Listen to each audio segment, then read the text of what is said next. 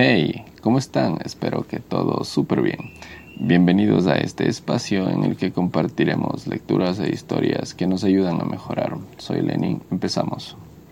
El juicio. Cuenta una antigua leyenda que en la Edad Media un hombre muy virtuoso fue injustamente acusado de asesinato. El culpable era una persona muy influyente del reino, y por eso desde el primer momento se procuró hallar un chivo expiatorio para encubrirlo.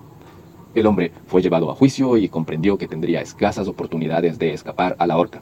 El juez, aunque también estaba confabulado, se cuidó de mantener todas las apariencias de un juicio justo. Por eso le dijo al acusado, conociendo tu fama de hombre justo, voy a dejar tu suerte en manos de Dios. Escribiré en dos papeles separados las palabras culpable e inocente.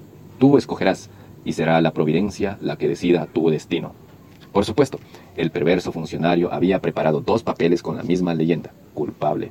La víctima, aún sin conocer detalles, se dio cuenta que el sistema era una trampa. Cuando el juez lo conminó a tomar uno de los papeles, el hombre respiró profundamente y permaneció en silencio unos segundos con los ojos cerrados. Cuando la sala comenzaba ya a impacientarse, abrió los ojos y, con una sonrisa, tomó uno de los papeles, se lo metió a la boca y lo engulló rápidamente. Sorprendidos e indignados, los presentes le reprocharon. Pero, ¿qué ha hecho? Ahora, ¿cómo diablos vamos a saber el veredicto? Es muy sencillo, replicó el hombre. Es cuestión de leer el papel que queda, y sabremos lo que decía el que me tragué.